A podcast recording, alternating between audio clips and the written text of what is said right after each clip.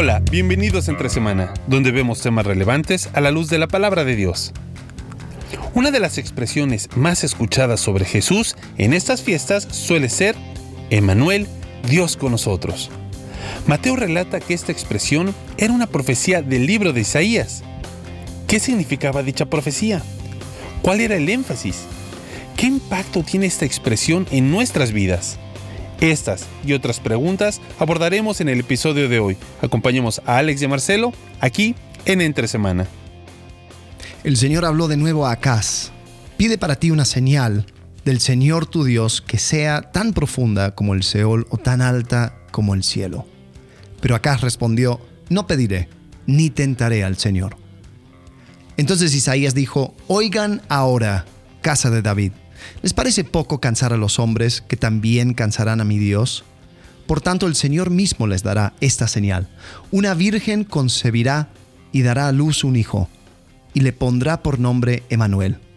Comerá cuajada y miel hasta que sepa lo suficiente para desechar lo malo y escoger lo bueno. Porque antes de que el niño sepa desechar lo malo y escoger lo bueno, será abandonada la tierra cuyos dos reyes tú temes. Hmm. Este es un pasaje que generalmente solamente sacamos el versículo 14, eh, que habla acerca de una virgen concebirá y dará a luz un hijo. Pero, a ver, esto es en Isaías capítulo 7. ¿Cuál es el contexto de este versículo? Bueno, decías, leemos solamente el versículo donde aparece Manuel, cantamos de Manuel en estas fechas, pero nos vamos.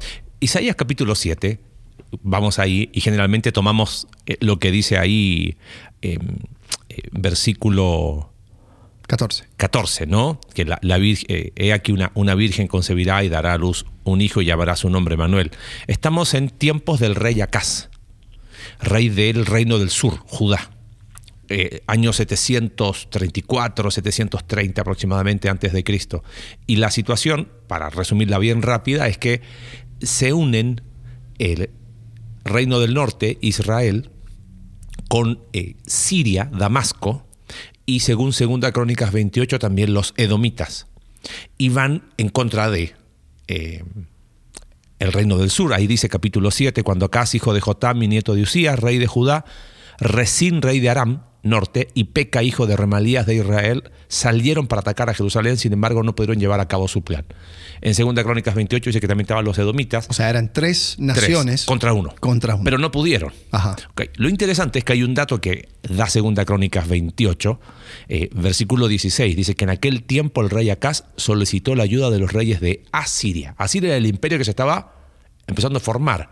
Asiria 722 antes de Cristo destruye el reino del norte. Estamos en 14 años antes, 15 años antes. Asiria es, eh, está donde ahora, si ves un mapa, está en el norte de Irak. Exactamente. Entonces, ante eso, eh, este rey Acaz, al verse rodeado y ver que, aunque no pudieron ir contra él, va a buscar ayuda a Siria. Entonces ahí busca que, ellos eran el superpoder. Exactamente. como, ¿a, quién le pido ayuda? Al, superpoderoso, voy, voy, a Siria.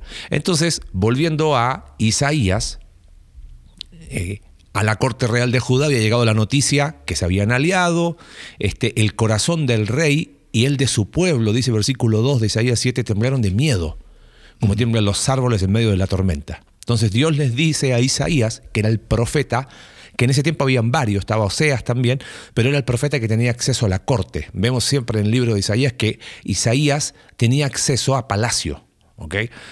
Eh, dice, toma tu hijo, eh, Sear y ve al encuentro del rey Acaz. O sea, sale del encuentro. ¿Dónde lo encontrarás al final del acueducto que conduce al agua del estanque superior, cerca del camino que lleva al campo donde se lavan los pies? Dile que deje, fíjate las palabras. Verso 4, leo la nueva versión estoy en la nueva traducción viviente. Dice, ¿por qué? Oh, perdón, esa no es inspirada. Bueno, volvemos a. Dile que tenga cuidado, verso 4, y no pierda la calma, que no desfallezca su corazón. Mira qué interesantes las palabras. O sea, porque esa era la realidad. Ante el ataque, a pesar de que no se concretó, dice, no, que deje de tener miedo, que no pierda la calma eh, ante el enojo ardiente de estos reyes, que no se descorazone a causa de esos dos tizones humeantes. Le esa expresión de tizones humeantes son, hey, no tienen poder. ¿Cuánto puede durar el poder de un tizón humeante, de un carbón que se está, está tirando humo? Un rato y nada más. Dile también a Aram y Efraín, junto con el rey de, de Remalías, han tramado a hacerle mal, piensan subir contra Judá para provocar el pánico, pero dile que yo digo, eso no se cumplirá ni sucederá. ¿No? Verso 8, la cabeza de Aram, Damasco, su capital, la cabeza de Damasco es Resín, el, el, rey. Dentro de 65 años Efraín será destrozado hasta dejar de ser pueblo. Ahora, no quiero meterme en especulaciones eh, numéricas, no me gusta hacer numerología con la Biblia, pero es interesante porque años 7, estamos en 735. Dice que dentro de 65 años el reino del norte va a dejar de ser pueblo. Y ya vamos a hablar de qué, qué pasó cuando, cuando llegó a Siria. Claro. Mezcló el reino del norte y literalmente desaparecieron. Pero, pero básicamente lo que estaba sucediendo es que el rey de Judá estaba, Estaba muerto de miedo. buscando ayuda. Llegar, o sea, habían un montón de eh, países al su alrededor que estaban intentando atacarle. Entonces él va al superpoder eh, de, de aquel entonces para que viniera a ayudar. Sería como si, si Guiana eh, estuviera amenazado por Venezuela eh, y métele también, qué sé yo, Brasil y. Brasil, Colombia y- Sí, Brasil y Colombia. Y Guiana pide ayuda a Gran Bretaña. Ajá. ¿No? Que es lo que está pasando. Pero. eh, por lo menos con Venezuela. Pero, o sea, e- esa es la Es- situación. sí. Y, y- y le aparece. O sea, lo interesante es lo que hace Dios. Porque le dice al profeta, anda y habla con el rey. Ajá. O sea, yo tengo algo que decirle. ¿No? Sí. Vamos a hacer las cosas distintas. Y, y- el mensaje básicamente es decir, a ver, tú confías en Dios, tú crees que Dios te puede salvar, Eh, pide una señal. Ajá. Eh, Es más, o sea, checa, ponle a prueba a Dios. Y, y- y es curioso cómo, cómo la responde. respuesta, ¿no? Sí. No voy a pedir nada, dice, no pondré a prueba al Señor. Bueno, muchos comentaristas dicen, porque, a ver, ¿a, a quién no le gustaría que aparezca el profeta de Dios y pide al Señor una señal? O sea, señales, Dios tiene algo para decirte. Quieres que Dios te confirme algo. Ya le ha dicho, deja de temer. ¿No? Y se vuelve a dirigir. Y cuando acá le dice, no voy a pedir nada, claro, ¿cómo le iba a pedir algo? Si ya había ido a buscar ayuda a Siria. Ajá. Es como, eh, no, no, no le voy, no voy a tentar al Señor. O sea, creo que hay mucho cinismo en esa respuesta, porque de alguna manera él ya había buscado ayuda. Claro. Y esa era una forma de rechazar. O sea, esta, esta cosa de pedir una señal tiene que ver con Dios está viniendo en tu ayuda, pídela.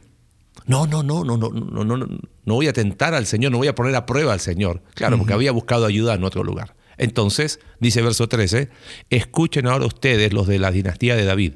¿No les basta con agotar la paciencia de los hombres que hacen lo mismo con mi Dios? O sea, ahí te das cuenta que estaban actuando falsamente. Entonces, aunque ustedes no lo pidan, dice, el Señor mismo les va a dar una señal.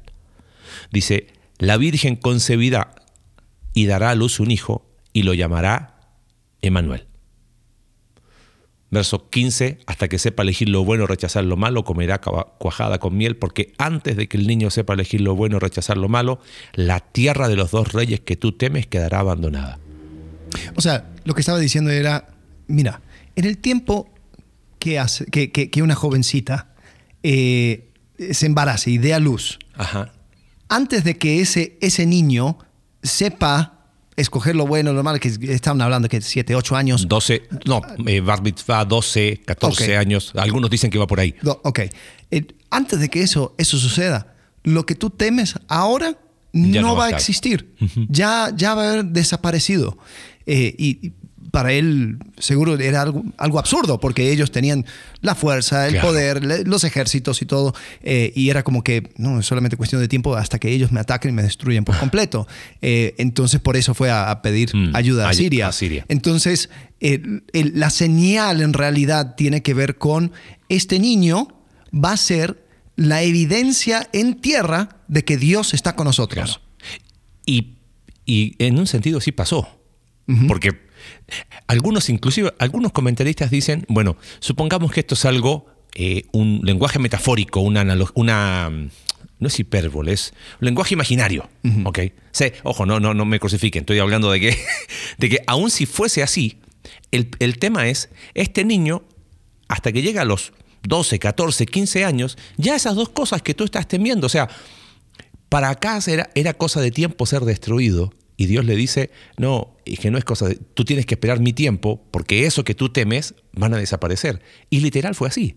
porque estamos hablando que 734, 733, 722, Asiria, cuando va y destroza a Israel, anexa Siria también, o sea, destroza todo y, extiende su imperio. Yo siempre tuve esa confusión. Asiria y Siria. Siria.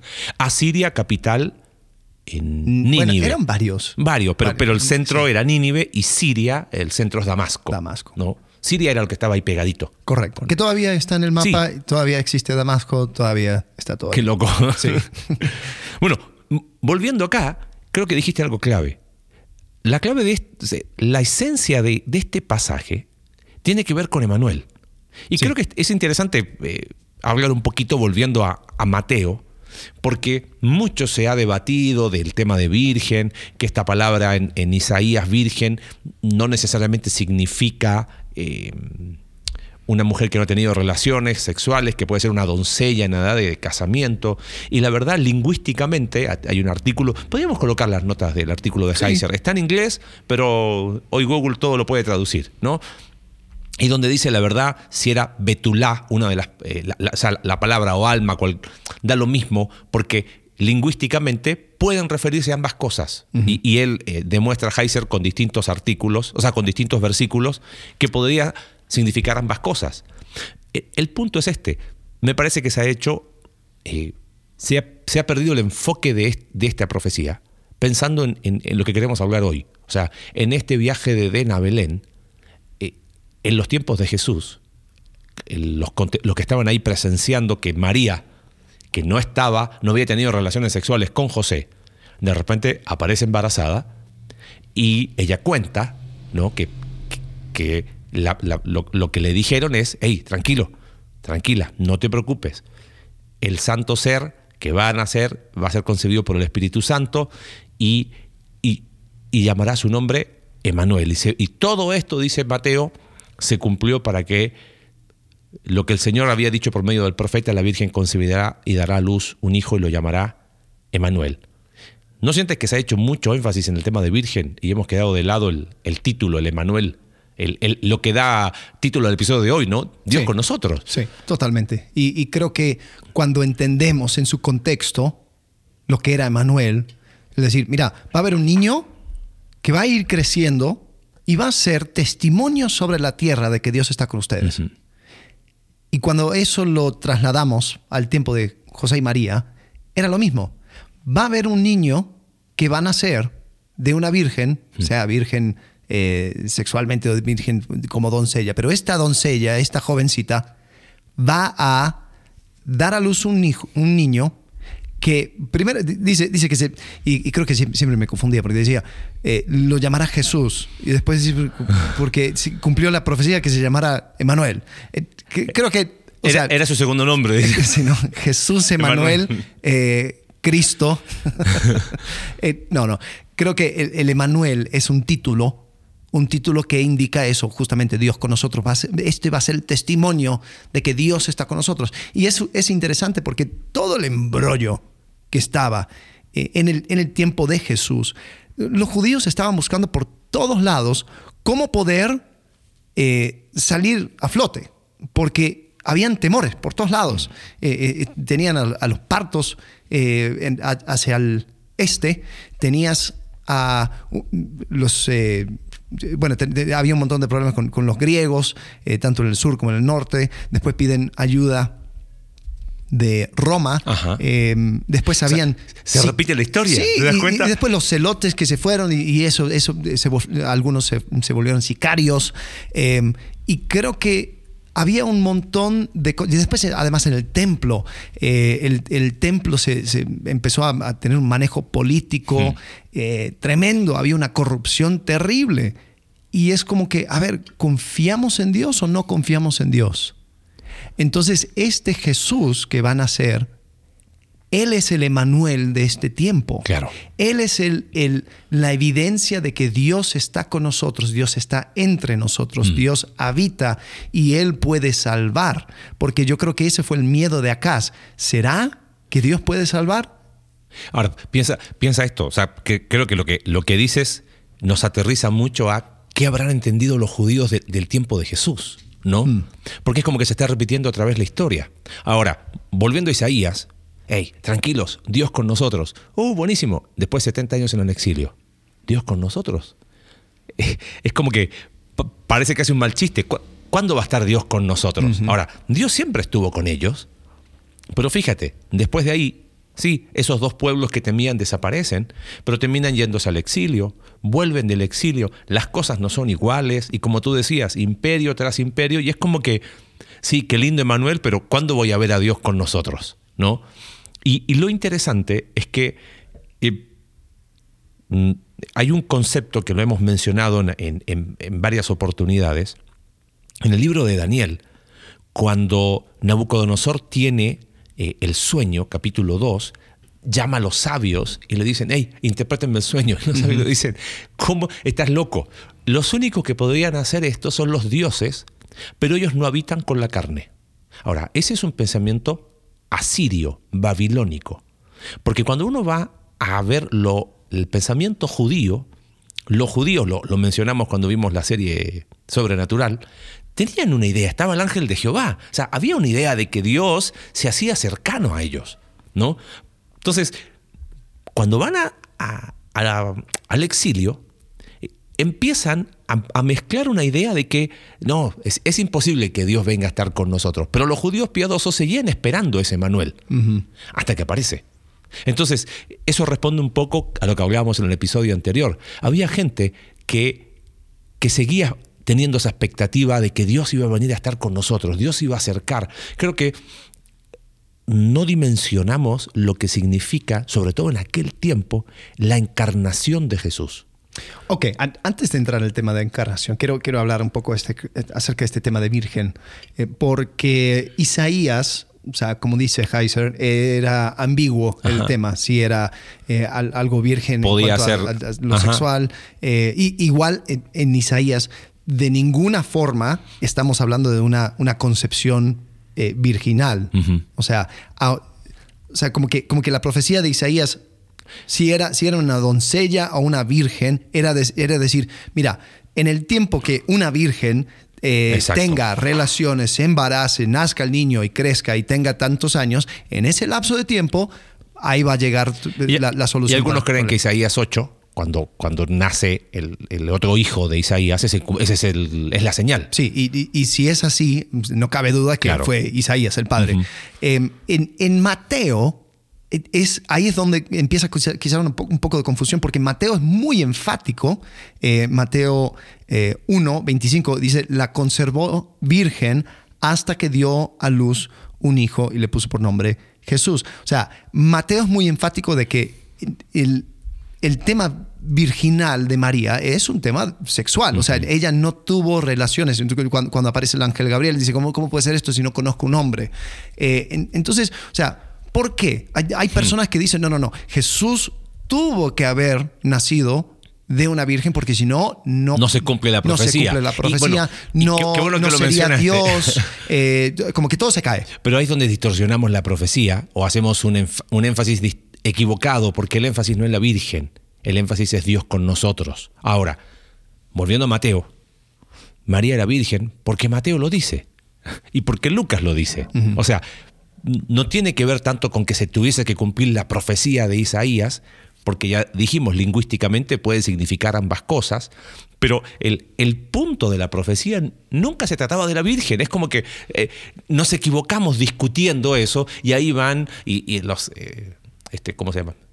apologetas católicos y no católicos discutiendo y perdiendo el tiempo en algo que, que no es el enfoque, es Dios con nosotros. Por eso iba recién al tema de encarnación. Bueno, ¿Cómo lo solucionamos? Mateo dice claramente que era virgen, Lucas dice claramente que era virgen, y lo sobrenatural es lo que dice, eh, por ejemplo, Lucas capítulo 1, eh, porque dice, ¿cómo va a suceder esto? Versículo 34, yo soy virgen. El Espíritu Santo vendrá sobre ti y el poder del Altísimo te cubrirá con su sombra, así que al santo niño que va a nacer lo llamarán Hijo de Dios. Ahora, ¿qué te muestra eso? Acá hay algo sobrenatural. De alguna manera que hay ecos del pasado, ¿no? De eventos milagrosos donde mujeres de manera inesperadas quedaron embarazadas. por ejemplo, Abraham y Sara para el hijo de la promesa. ¿no? Entonces, hay un eco de eso. Ahora, no significa que es exactamente igual. O sea, es como que hay un eco, pero esto es único en su especie. ¿Correcto? Sí, sí, pero, pero sigue como que el mismo... el mismo hilo eh, conductor. Eh, sí, correcto. Y incluso, o sea, yo, yo creo que hay varios eh, hilos conductores que, podemos ir viendo, ¿no? Por ejemplo, siempre es bien raro de que Dios escoge al segundo. Eh, vemos a Caín y Abel. ¿Quién era el hijo que, lo continuó? Abel murió, después se fue Seth. Eh, después tenemos a eh, Isaac. Isaac tiene un hermano, un medio hermano mayor, Ismael. Él fue, no, fue rechazado. Tenemos a Jacob y Esaú. Jacob siendo el menor. Entonces, o sea, hay, hay como algo que Dios está queriendo comunicar de manera deliberada. Y es curioso que Israel es el, el hijo ¿no? De, de, Egipto, llamé a mi hijo. Y después también Mateo dice eh, que Jesús y su familia fueron a Egipto porque, para que se cumpliese la, la, profecía, de Egipto llamé a mi hijo. ¿Y quién es el hijo? Bueno, es el, el digamos, el, el, segundo hijo. Eh, ya, ya, ya, no Israel, porque Israel fue rechazado, o sea, fue, fue descalificado, digamos. Pero ahora Jesús va a llevar ese legado, esa, ese, esa, ese propósito a su eh, cumplimiento. Eh, entonces, sí, yo creo que el, tema de nacimiento eh, milagroso es un tema que, que, va haciendo conexiones con el pasado. especialmente Abraham y Sara, donde, donde nace, de cierta forma, digamos, la nación de Israel de manera milagrosa a través de Isaac, el hijo de la promesa. Y después en Jesús tenemos también un nacimiento milagroso donde nace el hijo eh, que, va a reemplazar de cierta forma, reemplazar entre comillas, a Israel para llevar a cabo sus propósitos. Que va a cumplir el propósito. Sí, sí, sí, cumplir. Sí. Ahora, qué, bueno que lo mencionas, porque el punto es este. ¿María era virgen? Sí. Era virgen, ¿por qué? Porque los evangelios lo relatan. Y eso lo que muestra es la lo sobrenatural del nacimiento de Jesús. Y de que de alguna manera hay, hay, ecos de eso en el pasado, y esto vendría a ser la forma la extraña forma que tiene Dios en su plan de redención, pero aquí de una manera única y particular. No tiene que ver tanto con que si tenía que ser virgen porque Isaías dice que era virgen y ahí es donde hacemos el énfasis equivocado, ¿no?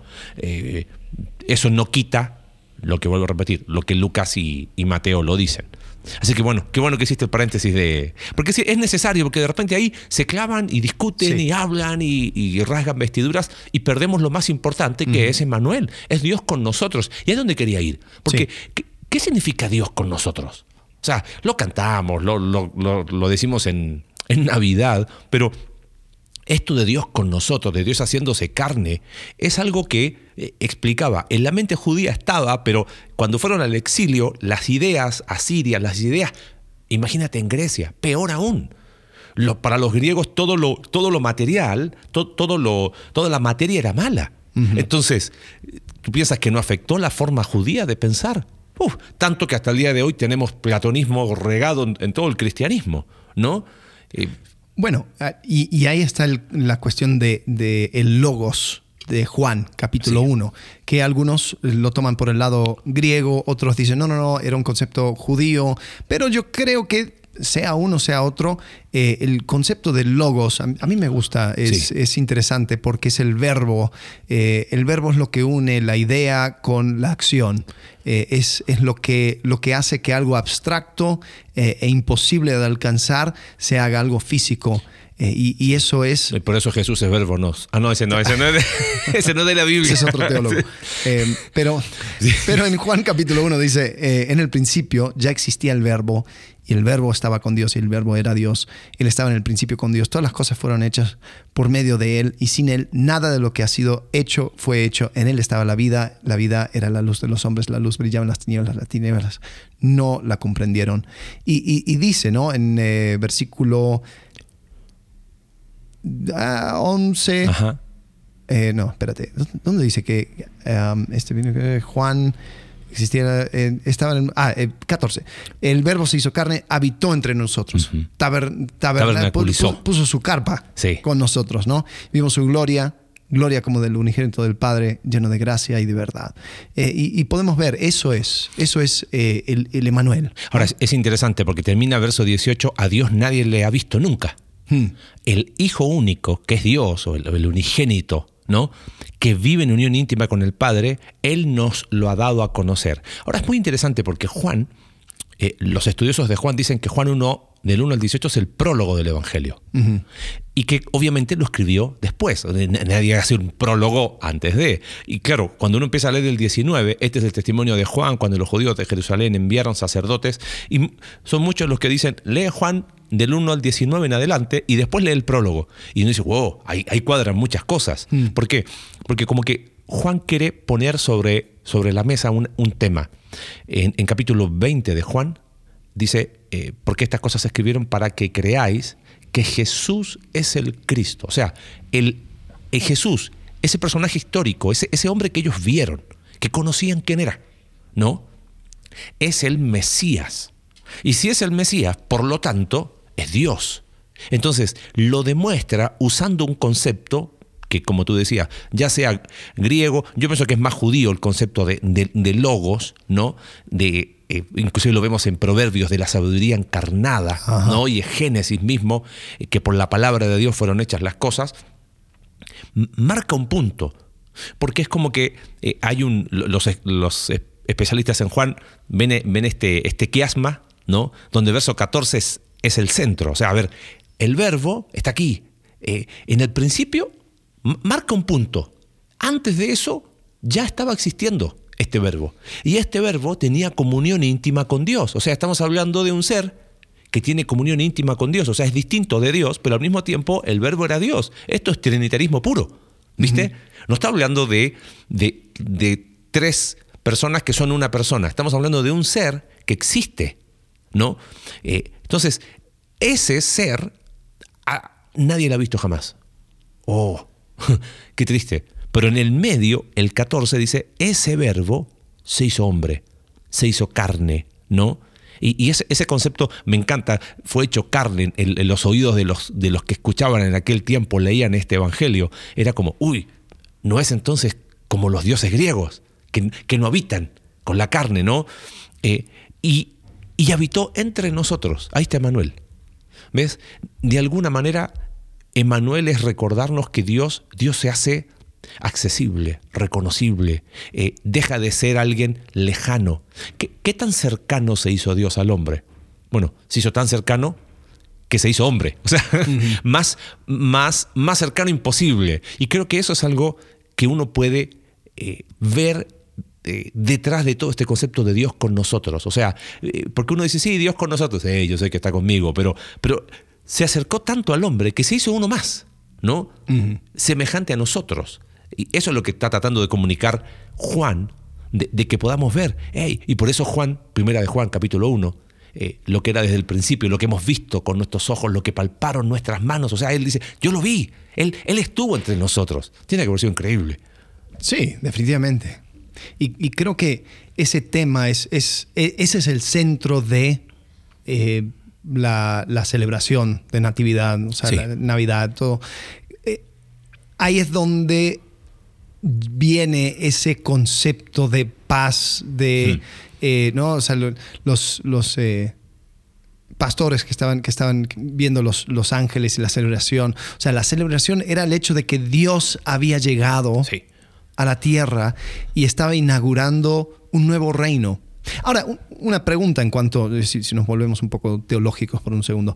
O sea, ¿por qué no pudieron haber usado a un ser humano común y corriente o de, otra forma, ¿por qué Dios no pudo haber simplemente eh, hecho las cosas desde el cielo? ¿Por qué tuvo que haber esta mezcla, eh, eh, este, este Dios hombre que, que, habite y que, que, viniera? O sea, ¿era, era necesario? ¿Era simplemente como un, truco? ¿quieren, ¿quieren, ver algo interesante? me hago como uno de ustedes. Bueno, algunos dicen que, bueno, era necesario porque tenía que morir. Y lo hacen todo soteriológico. Personalmente, creo que eso es insuficiente. Eso es una opinión muy personal. No estoy diciendo que no es importante, sino estoy diciendo que hay algo más, más, más grande y profundo. Hmm. Mira, eh, espero no irme muy por las ramas y que, y que no se entienda. Dios, la definición más básica de Dios, Juan capítulo 4, Dios es espíritu. No está sujeto a materia, ni espacio, ni a tiempo. ¿Ok?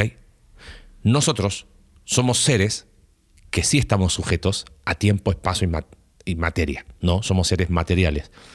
¿Cómo se unen esos dos? Bueno, Edén era ese espacio donde se unía cielo y tierra. Ya no están. Bueno, se fueron creando espacios para que cielo y tierra se pudiesen unir. Tabernáculo era un espacio, templo era un espacio. ¿Dón- ¿Cuál fue el espacio definitivo de encuentro entre los cielos y la tierra? Cristo. Eh, Lo hemos compartido varias veces el video de Bible Project de cielos y tierra. Entonces, personalmente, creo que la, la encarnación eh, no fue instrumental. ¿Qué me refiero a eso? Ah, sí, Él se tenía que encarnar para morir y salvarnos. No, es, es más profunda, es, es una encarnación eh, ontológica. Demandaba la comunión con Dios. No quiero, no quiero irme por donde no va, pero yo creo que de alguna manera era lo que era la forma Dios para habitar con nosotros humanos tenía que existir ese es, ese logos, ¿no?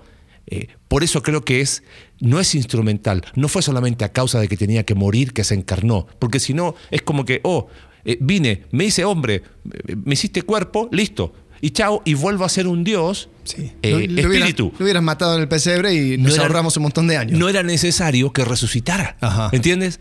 ¿Por qué resucitan cuerpo glorificado? ¿Y por qué en Apocalipsis, fíjate, y el trono de Dios y el Cordero? Y el trono de Dios y el Cordero. Y vimos su rostro. ¿Cómo?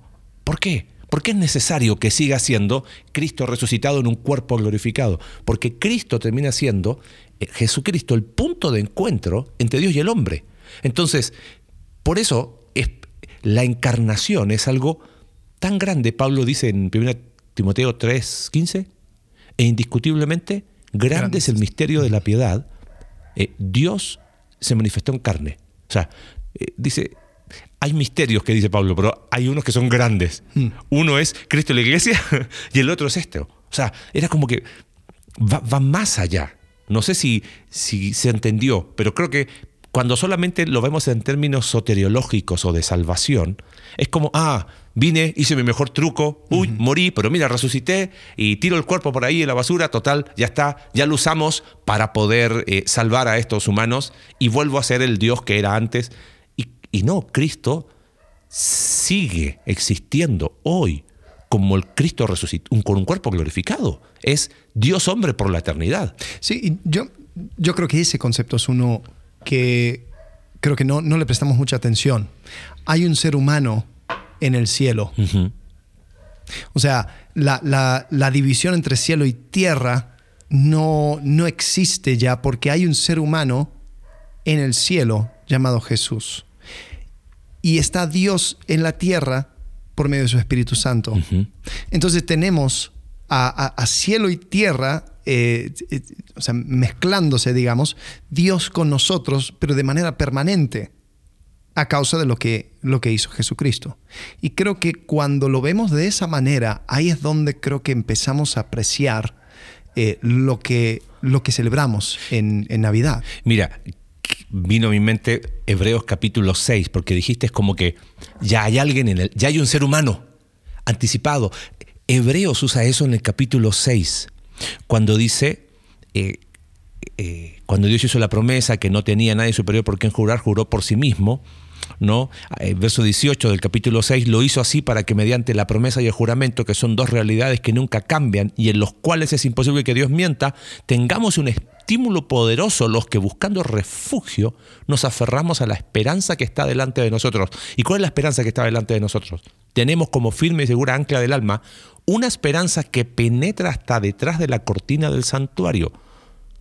El autor de Hebreos cuando habla está hablando del santuario celestial, hasta donde Jesús entró por nosotros para abrirnos camino, llegando a ser sumo sacerdote para siempre según el orden de Melquisedec. La reina Valera dice, eh, Jesús entró por nosotros como precursor.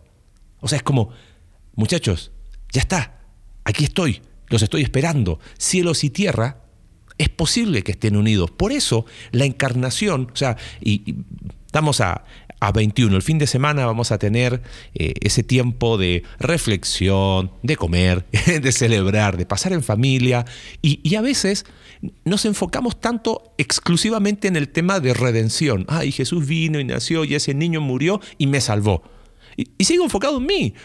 Y nos olvidamos de este Manuel. Es, es más que eso. Mm. No, no, lo estoy minimizando. Es Dios con nosotros. Es él, él se hizo hombre y lo que decías tú, permanece por la eternidad como ese Dios hombre. Y eso es un concepto que en, la cristología poco se habla. ¿eh?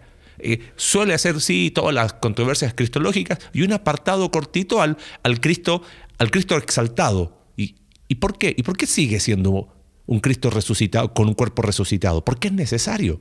¿Por qué? Y, poco se responde eso. Pero creo que eso, eso nos lleva a ver la grandeza mm. de lo que es. Y por eso hablamos que esta serie va, va de Edén a Belén, porque la idea es eh, ir un poquito más allá de esa historia, ¿no? Eh, eh, los más espirituales dicen, no, no, no, Navidad no se trata ni del árbol ni de regalos, se trata del pesebre. Y es como que Dios dice, no, muchachos, es, más que el pesebre, ¿no? Esto empieza en Edén, alcanza su clímax en Belén, pero esto sigue, ¿no?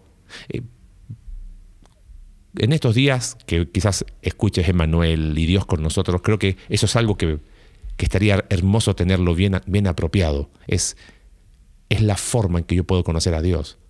Y por siempre. Por eso Jesús dijo, el que me ha visto a mí, ha visto al Padre. Claro. Y creo que también podemos rescatar el propósito original de esa profecía.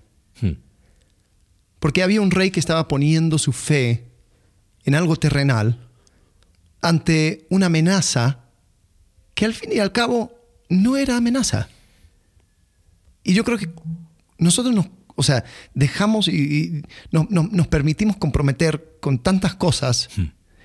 y vamos buscando ayuda donde sabemos que no deberíamos y vamos dejando a un lado nuestro sentido de lo que es correcto y nos vamos alejando de Dios y, seguimos diciendo a nosotros mismos, es que no se puede, mm. es que está difícil la cosa, es que, es que la, gente no entiende, es que tuve que hacer tal o cual cosa. Y es como que, ¿y Emanuel? ¿Y el Dios con nosotros? Y el hecho de que nosotros lo tenemos aún más cerca. Que el rey Acaz. Nosotros lo tenemos eh, morando en nosotros a causa de lo que hizo Jesucristo. Y cuando podemos mirar a las amenazas y los problemas y las cosas que, tenemos a nuestro alrededor, en vez de buscar la ayuda hmm. de algún, algún tirano que, después nos va a cobrar mucho, que nos va a cobrar muy, muy caro, ¿Por qué no miramos primero al, Dios con nosotros? Es como que Dios con nosotros es un recordatorio de, no perder perspectiva. De, sí, nadie está diciendo que, volviendo a la profecía original, que Israel y, Edom y los sirios eh, no son ejércitos que te puedan provocar daño. Sí, sí, eso es real, pero, pero ¿cuánto va a durar? Hey, ten perspectiva, ten perspectiva. Y, y qué hermoso, porque es, no pedimos la señal porque Dios ya nos dio la señal. Qué locos que somos, pensando en lo que tú decías, que vamos por la vida pidiéndolo, Señor, mándame la señal de que esto va a terminar. Y es como que Dios de los cielos dice, lee Isaías capítulo 7, ya te la mandé. Es más, se cumplió en Mateo capítulo 1, es lo que estás recordando en estos días. Entonces como que creo que hay, hay algo más profundo, y ese eh, ha sido el corazón haciendo esta serie, eh, de ir un poquito más allá de, la historia eh, que simplemente el pesebre y el, y el nacimiento. Eh, cuando pasamos en Dios con nosotros, tenemos este concepto. Hay, hay quizás dos o tres conceptos más que podríamos simplemente mencionarlos, que, que tiene que ver con, con, que Dios no solamente se hace reconocible, eh, sino que se hace cercano. ¿no? Es como que, eh, y no sé cuánto tiempo nos queda, pero Hebreos capítulo 4 es, es un pasaje que lo usamos para animar, pero muchas personas es como, oh, mira, lo leo. Por tanto, dice, teniendo un gran sumo sacerdote, verso 14, que traspasó los cielos, Jesús el Hijo de Dios, retengamos nuestra profesión. Eh, Dios con nosotros, perfecto, Manuel. Porque no tenemos un sumo sacerdote que no pueda compadecerse de nuestras debilidades, sino uno que fue tentado en todo según nuestra semejanza, pero sin pecado. Ah, mira, Él te entiende. Y a mí me pasó muchas veces, sí, Él no me entiende. sí, suena muy lindo, pero Él no me entiende. Porque es súper fácil. Jesús, con todos los superpoderes, ¿cómo me va a entender a mí? Que yo no los tengo. Eh, y, es un Dios como, como lejano. Como si Jesús hizo hombre, pero, pero él, él no sufrió lo que yo he sufrido. Él no me entiende. Él no es. Y, y el autor de Hebreos dice: no, él es un sumo sacerdote que sí puede compadecerse de nuestras debilidades. ¿Por dónde, por dónde va? O sea, o, o no estoy interpretando bien el pasaje, o ¿qué, es? ¿Qué es lo que está comunicando el autor de Hebreos respecto a Jesús, que es el sumo sacerdote que puede compadecerse de nosotros? Sí, yo creo que tiene que ver con el hecho de que él vivió todas las experiencias humanas. Mm. Su, encarnación nos permite, o sea, eh, eh, es curioso porque creo que es que Hebreos 2, 3, que dice que él no se avergüenza de llamarnos hermanos. Capítulo 2. O sea, tenemos a Jesucristo como hermano. Mm. Y hermano que, vivió como ser humano. Bueno, quizás por ahí, con lo que acabas de decir, vivió, como dijiste, la, experimentó el vivir como ser humano, ¿no? En su máxima expresión. Porque yo percibo que algunos ven como a Jesús jugando un papel, un, siendo un buen actor. Ajá, o sea, como, se metió en un traje. Claro, se metió en un traje de, de humano y actúa como humano. Y creo que ahí es donde se nos olvida, y quizás ahí hay algo también del Dios con nosotros, de Él no tomó un papel, no cumplió un rol, no jugó, no jugó al actor ni se puso un traje humano. Él se hizo hombre, con todas las limitaciones, con todas las implicaciones de ser un ser humano. Por eso Lucas dice que el niño crecía en sabiduría, en estatura para con Dios y para con los hombres. sí. y, creo que el, tema de los superpoderes y todo, ah, sí, porque era Jesús, porque era Dios. Eh, mm, yo, yo sinceramente creo que lo que Jesús hizo era modelar una vida de dependencia. Totalmente. Eh, no necesariamente, o sea, porque, bueno, después tenemos la doctrina de kenosis y todo lo demás. O sea, si, los auspiciadores nos dan tiempo, podemos ir ahí a, mencionarlo rápido. Sí, eh, yo, yo creo que no, no era como que Jesús eh, por, por, debajo de la mesa usaba sus, sus poderes de Dios, sino que él permitió que el Espíritu le revelara todo lo que él tenía que saber y le empoderara, le, empoderara eh, porque eh, Juan, cuando habla acerca del Espíritu, dice que el mismo poder que resucitó a Jesucristo de entre los muertos, eh, nosotros, nosotros lo tenemos. Jesús, cuando él habla acerca de el poder para resucitar, él dice, nadie, nadie quita mi vida, sino yo lo pongo de mí mismo, lo vuelvo a tomar. Entonces la pregunta es, a ver, ¿y, ¿de dónde era el poder? ¿Cómo era el poder? Entonces Jesús lo menciona así, pero después cuando eh, el apóstol Pablo lo menciona, dice que ese poder viene del Espíritu Santo. Entonces yo creo que ese poder tenía que ver con una dependencia en el Espíritu Santo. te estás metiendo en las patas de los caballos, pero está bien, para eso estamos. Porque eh, a mí me encanta, Cristología es algo que me, me apasiona. Y hablando con los alumnos este año, llegábamos a la conclusión de que si me tengo que caer de un lado de, los dos, de uno de los dos, prefiero exaltar más la deidad de Jesús y no exaltar tanto su humanidad, porque eso suena muy, muy humanista. y hay un error ahí. Creo que cualquier disminución o cualquier aumento de, ambas facetas de Jesús, eh, hay conflicto, hay distorsión. Eh, y uno dice, bueno, pero ¿cómo, cómo pueden hacer cómo pueden estar en una persona ambas naturalezas. Eh, y ahí es donde Pablo lo explica en Filipenses capítulo 2, ¿no? que no es que se despojó de su deidad, eso sería un error, él nunca se despojó de su deidad, nunca se despojó de sus atributos, si él se despojara de un atributo, dejaría de ser Dios en ese momento. Más bien es, él, algunos lo explican así, depuso el uso voluntario de sus atributos. Eso es uno. A mí me gusta más lo que tú, lo que tú decías. Vivió una vida de absoluta y total dependencia. ¿No? Eh, no, no vivió una vida de forma independiente, sino que, porque fíjate que Filipenses dice em, que se despojó a sí mismo tomando forma de siervo hecho semejante a los hombres. O sea, lo que él añade es una forma de siervo. ¿Cuándo? Cuando se hizo semejante a los hombres. los teólogos le llaman el estado de humillación de Jesús. El estado de humillación de Jesús no fue hacerse hombre, fue hacerse siervo. Y un siervo, ¿cuál es la característica principal de un siervo?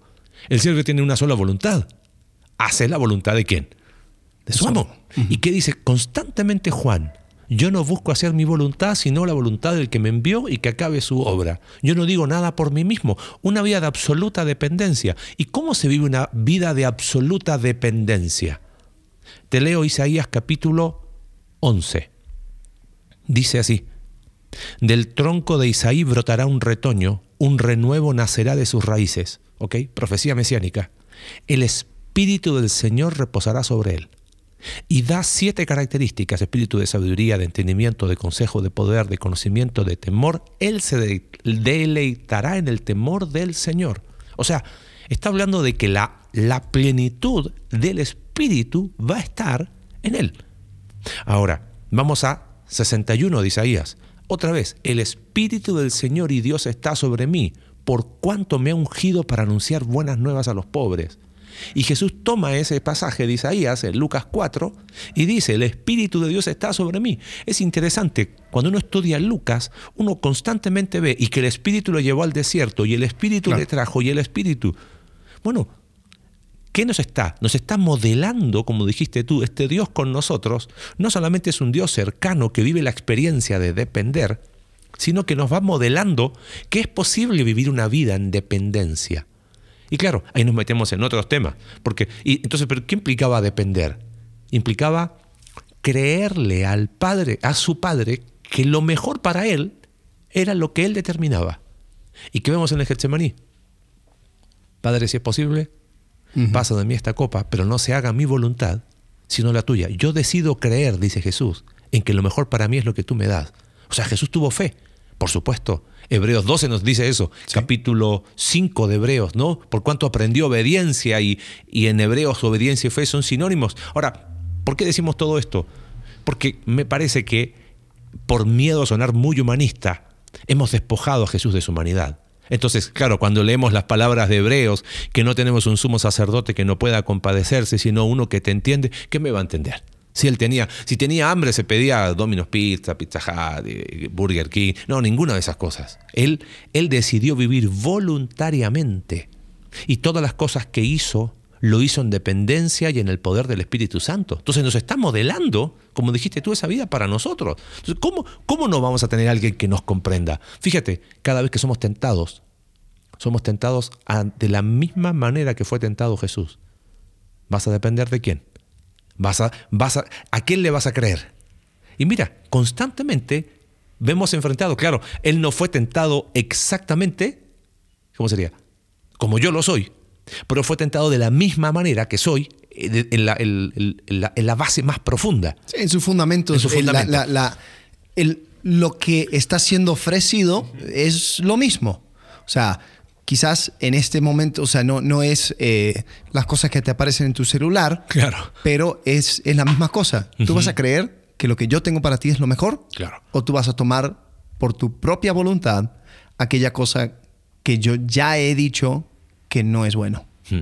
Y ahí, regresamos al jardín, ¿no? Y, por eso lo llamamos de Eden a Belén. Claro. Entonces, y ahí es donde, y, nuestro corazón es ese. O sea, Dios con nosotros es, es algo que debería quebrar nuestro corazón. Debería, deberíamos agachar la cabeza y adorar y decir, qué increíble Dios tenemos. Que, lejos de digitar un, plan de redención desde el cielo, eh, fue Dios con nosotros. ¿no? Dios con nosotros haciéndose reconocible, como, como dijiste recién, pero, pero esto de modelar vida es, es increíble, mm. porque ya no es tanto, eh, hay, ¿cómo es lo que se dice siempre? Eh, ¿Qué haría Jesús en tu lugar? y distorsionamos el concepto, mm. porque es, no, es ¿qué hizo Jesús?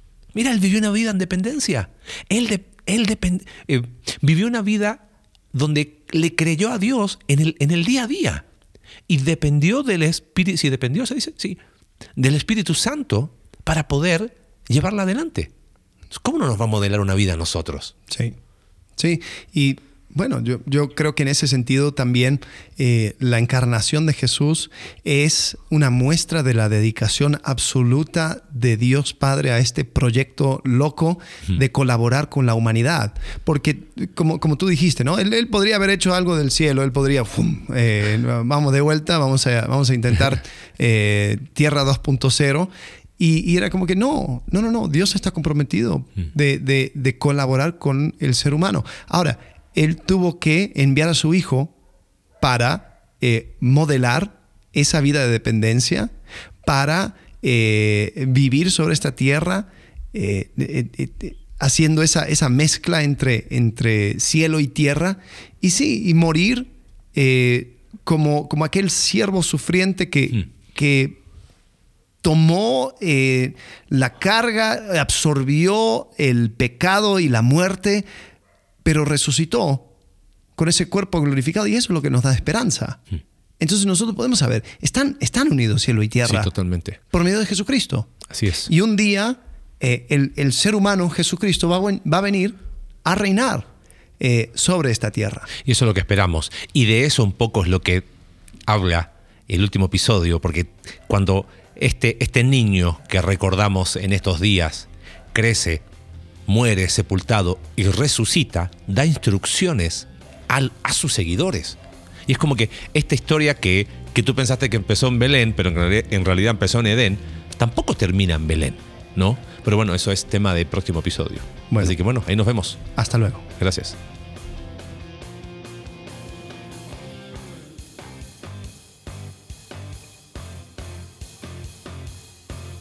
Gracias por acompañarnos en un capítulo más de Entre Semana.